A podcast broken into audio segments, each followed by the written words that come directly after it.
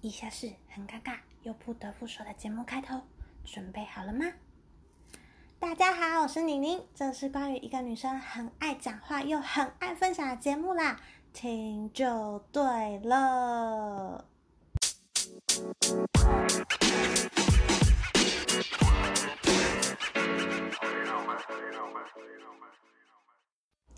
嗨，又回到 CNN 好奇宁宁的频道。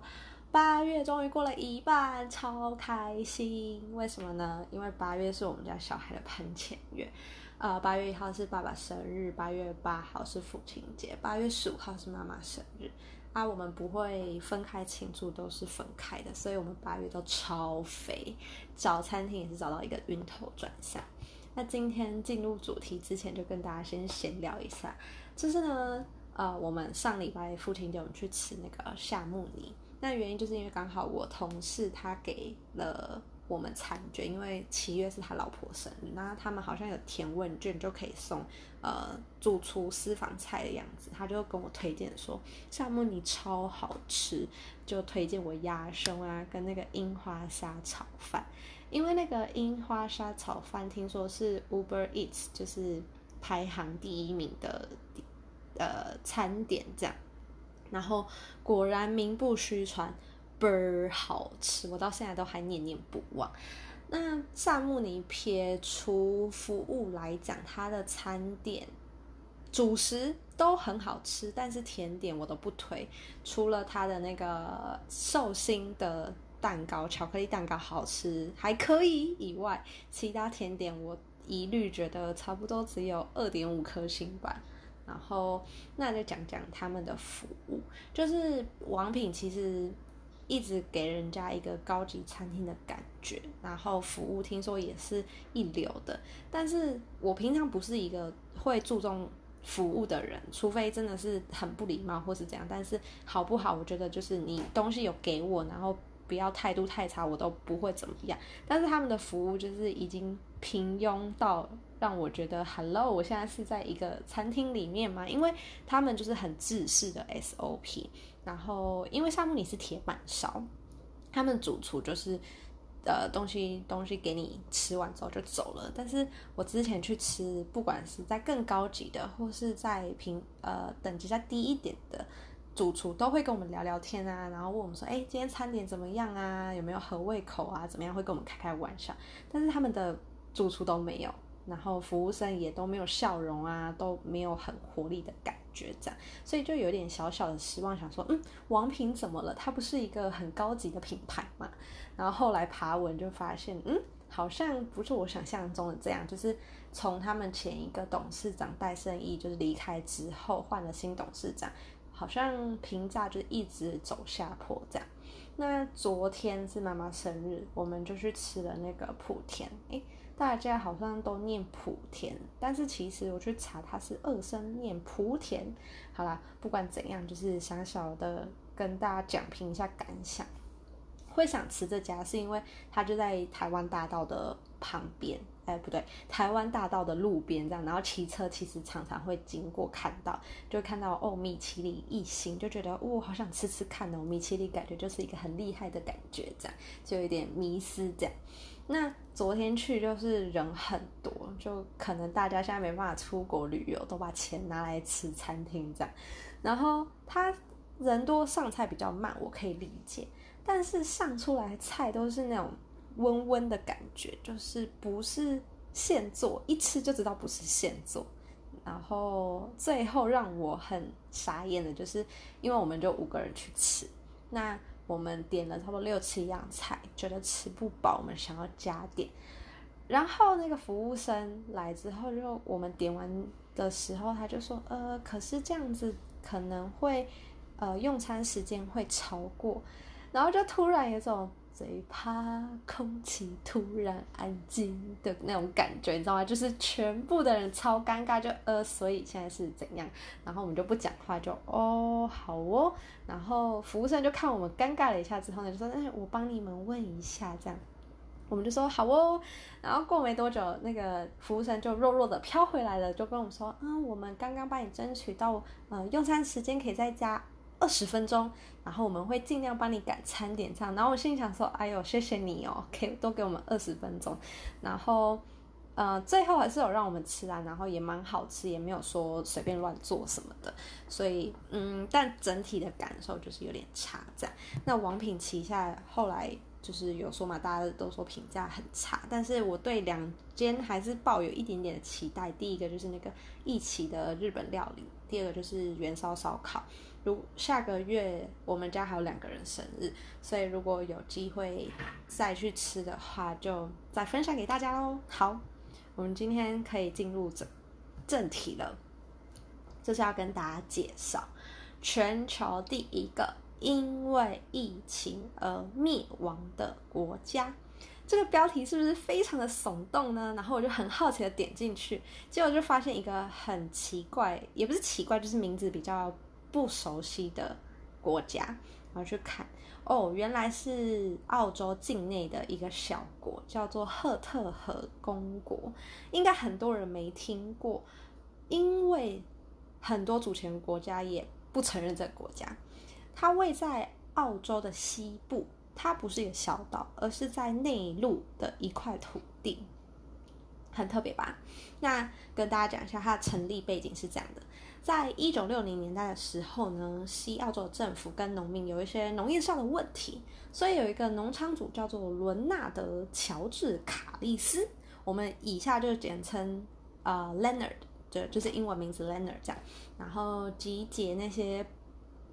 不满的人宣布，他们要脱离澳洲，独立成为一个国家。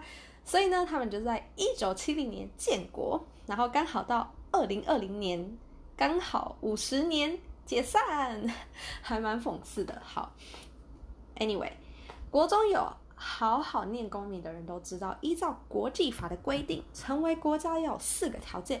第一个是人民，第二个是土地，第三个是政府，第四个主权。那我们来看看赫特和公国有什么呢？他们有二十六个人民，有七十五平方公里的领土，还有一个 Leonard 国王所领导的政府。那他们对内有沟通的主权，但是对外就没办法跟其他大国沟通。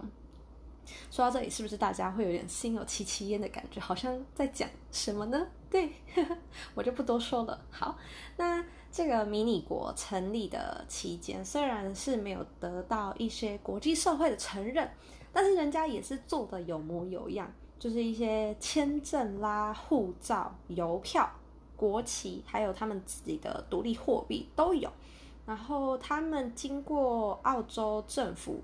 官方的认证就是他们那些邮票是真的可以寄信出去。那我有爬文到有些网友真的去过那个地方，护照上也会盖印那个国家的签，呃，那叫什么？就是印章，签证的印章这样。那护照的部分就是他们内部发行的护照，被有些国家也被视为是有效的证件。好，那这个地方怎么维生呢？因为澳洲它那个地方也是以天然景色为主，所以呢，每年会有大批的游客去观光。那问题来了，在一个大国里面，有钱赚地方，世界上哪个政府会轻易放过你不叫你缴税呢？所以其实从赫特和公国建国以来呢。澳洲政府其实没有很明确的反对说，哎，你们不能独立，但是重点是你们还是要缴税哦。但是赫特河的国王 Leonard 愿意吗？当然不愿意啊。这个道理呢，就好像是我们现在在台湾工作嘛，有一天你收到一封来自中国政府的信，跟你讲说，哎，你要缴税，原因是因为你是我领土的一部分，你生长在这个土地，你必须缴税。好，听到这里，你心里的感受是什么呢？心里一定 always 说 “hello”，我们是独立的国家耶。好，我们就不多说了。但你现在感受其实就跟赫特和公国的感受一样。就在双方吵不停的情况下呢，这个 Leonard 国王呢就非常的有 guts 的跟澳洲税局说：“好，那不然这样，我们来打架。”所以呢，他就跟澳洲政府宣战。然后他们的国家人数，我刚刚前有提到嘛，三十个人不到，觉得感觉政府放个几只狗进去应该就赢了吧，所以他们战争只有维持两天，超闹事的。那啊讲讲澳洲政府对他们的看法。其实他们一直对外宣称呢，这个所谓的赫特河公国其实就是一个私人的农场，然后所谓的国王呢，就只是个商人，然后心里在后面批注赖皮不缴税的奸商这样。那后来两方就是因为开战嘛，就维持两天打不下去，所以他们就是走比较文明的呃方法，就是法律。那赫特公国主张他们是独立国家，所以不用缴税。那税局就觉得哦不对，是他们的高等法院后来就是主张说，任何人都可以在自己的家里宣称主权独立，但即使是这样。仍然不可以无视澳洲的法律，所以你不可以不缴税哦。很摆明就是不理会他们怎么独立，你要独立 OK，但你还是要缴税。所以最后判决就是这样。其实我看到这一段话跟这个故事的时候，我其实心里有一个想法，就是说，高等法院本来就是隶属于澳洲政府的，所以。嗯，我觉得立场上本来就有点偏颇，他们双方的起点本来就不平等，所以最后判决是澳洲税局赢，觉得是合理的，反而认为就是他们走了这么长的诉讼期，很浪费法院资源跟时间，有一点觉得很莫名其妙啦。然后这边补充一下，就是那个 Lena 国王，他也是个律师，然后在法律的诉讼过程中，他有引用很多。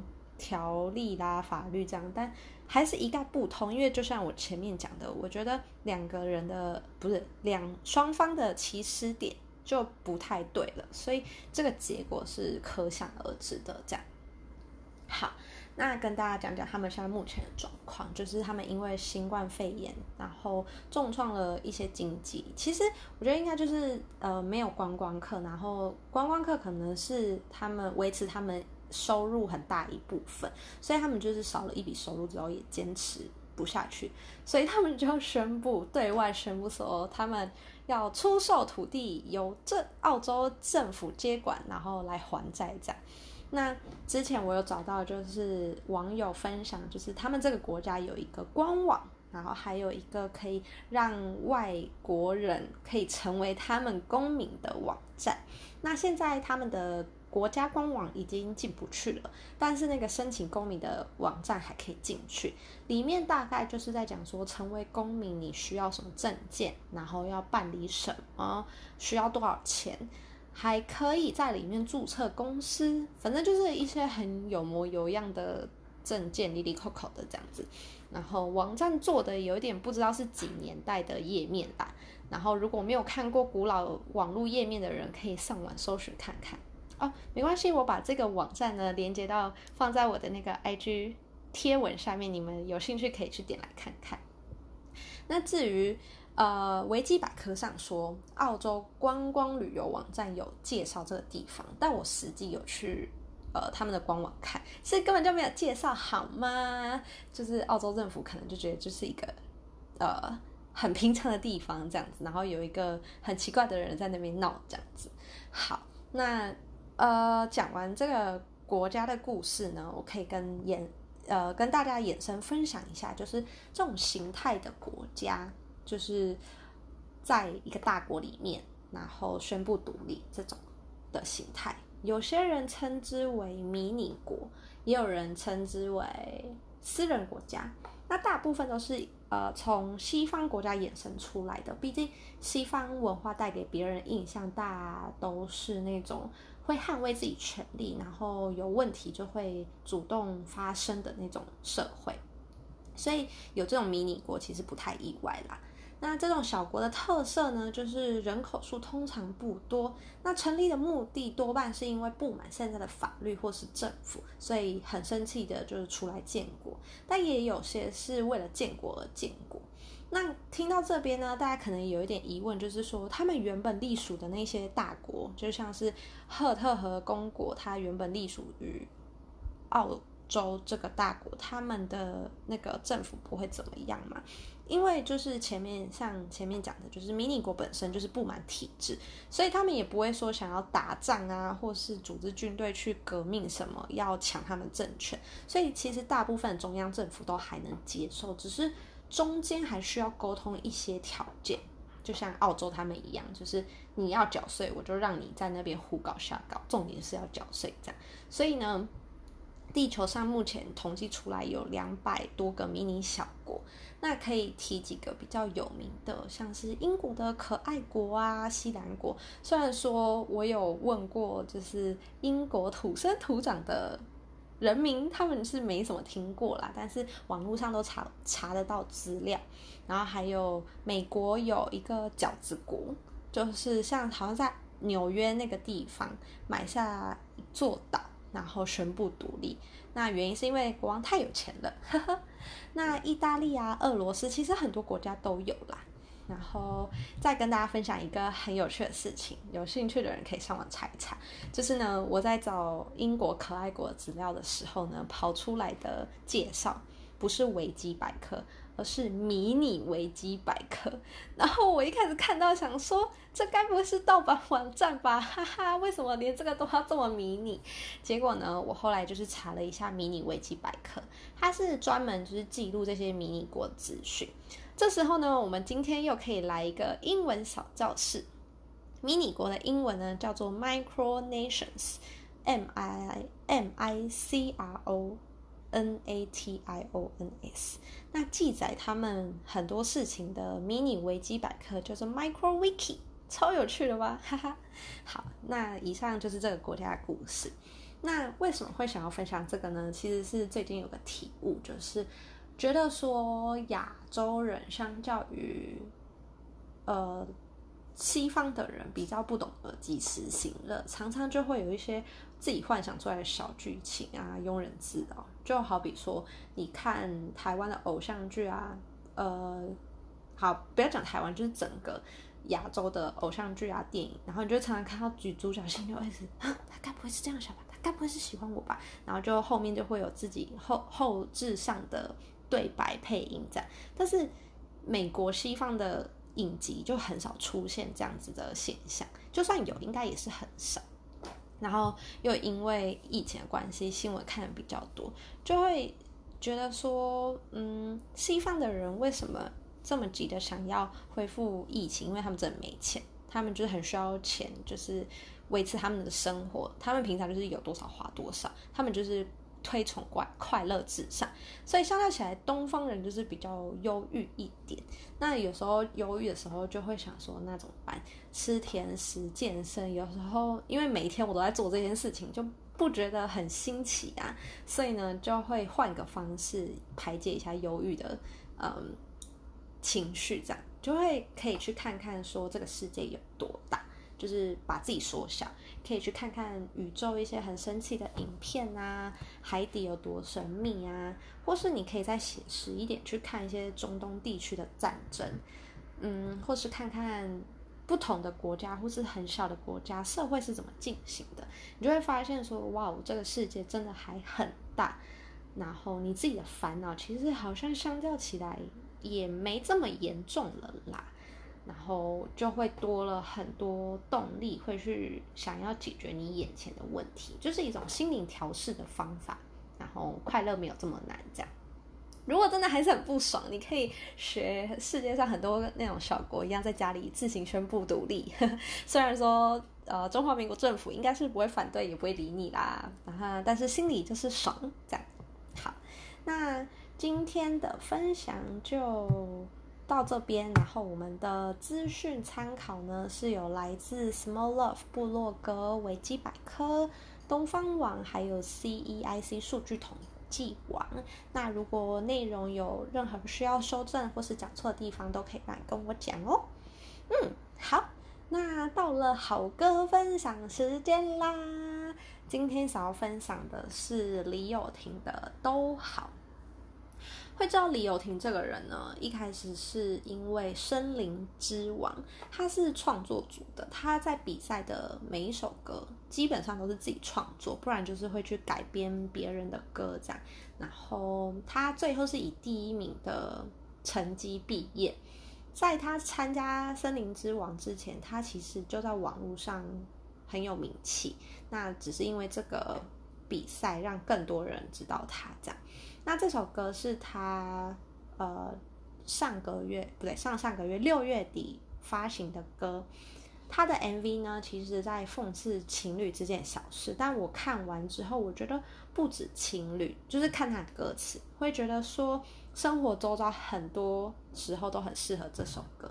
就是 YouTube 下面他的有一串介绍，有一句话是这么说的：他说我们每一天呢都很忙碌，忙着社会化，忙着把自己挤进别人的眼光，然后每天反复的折磨自己的灵魂。其实看到这段话的时候，我会想到刚出社会的时候啊，就满腔热血，会期待自己可以做点什么，改变什么，或得到什么。然后遇到不顺遂啊，或是想要改变的，都很曾经呃努力挣扎过。最后呢，其实都会像这首歌想表达的一样，就是什么都好。给你决定就好，不要来烦我，就什么都好，这样也不太会在在乎什么自己绩效什么，虽然是还是会，但是那种心情不会像刚出社会新鲜人的那种感觉。那看他的 MV，你会觉得怎么那么厌世？可是曲子的呃风格又是很轻轻跳跃的慵懒感。完全很符合李友廷本人形象，可能就是因为这样反差感，让我就是一听就被吸走这样。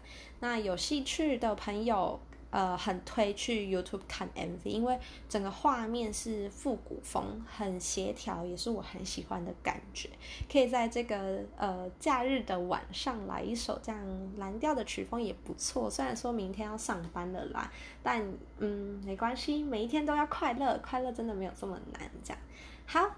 那我们今天就这样啦，我们下礼拜再见，拜拜。都好，什么都好，你说的都好，反正我怎么觉得从来不重要，什么都好，给你决定